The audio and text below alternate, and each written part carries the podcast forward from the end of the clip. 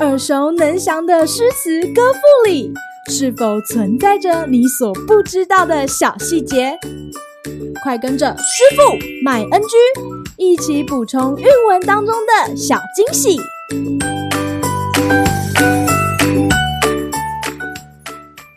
大家好，欢迎来到今天的师傅麦恩居。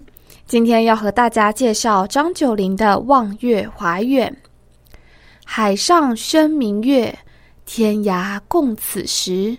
情人怨遥夜，竟夕起相思。灭烛怜光满，披衣觉露滋。不堪盈手赠，还寝梦佳期。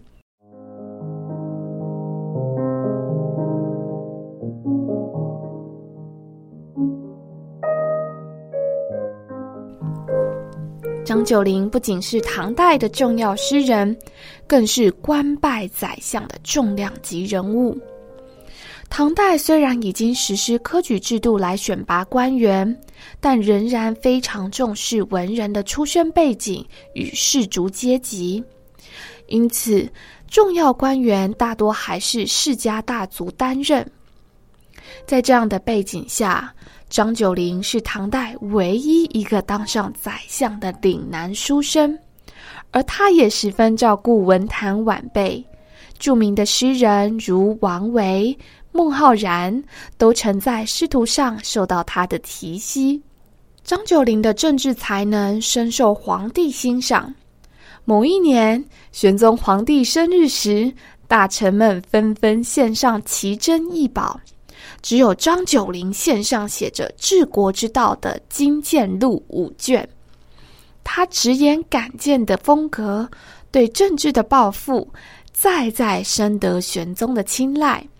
甚至每当有新进大臣时，皇帝都要问：这个人的风度与张九龄相比如何呢？而张九龄又被称作张曲江，也因此当时人们便以曲江风度来称赞张九龄。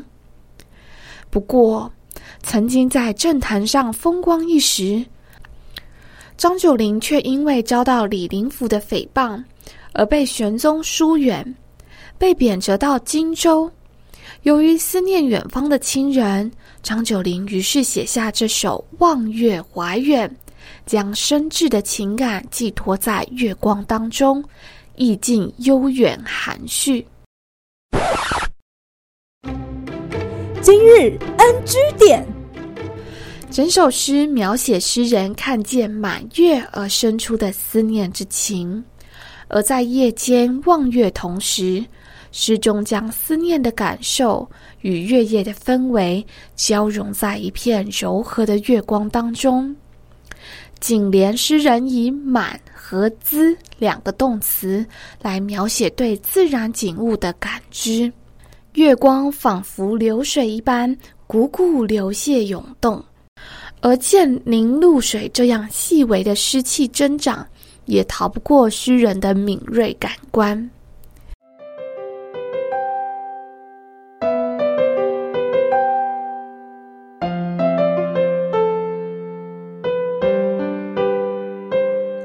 透过动词，安静的夜晚仿佛流动了起来，月光满溢，水汽滋生的意象与思念的情怀相互重叠，对远方亲人的相思，如同充满室内的月光与夜里的雾水，不断的倾泻，悄悄地凝结在每一个角落。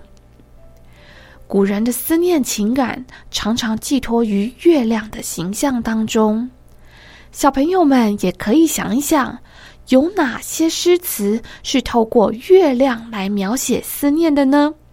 欢迎留言告诉师傅哦。好啦，今天的师傅麦恩居就到此结束，我们下回再见喽，拜拜。感谢收听今天的师傅麦恩居。想要了解更多有关韵文的趣味知识，请记得按下订阅键，follow 我们，让你的诗词歌赋不 NG。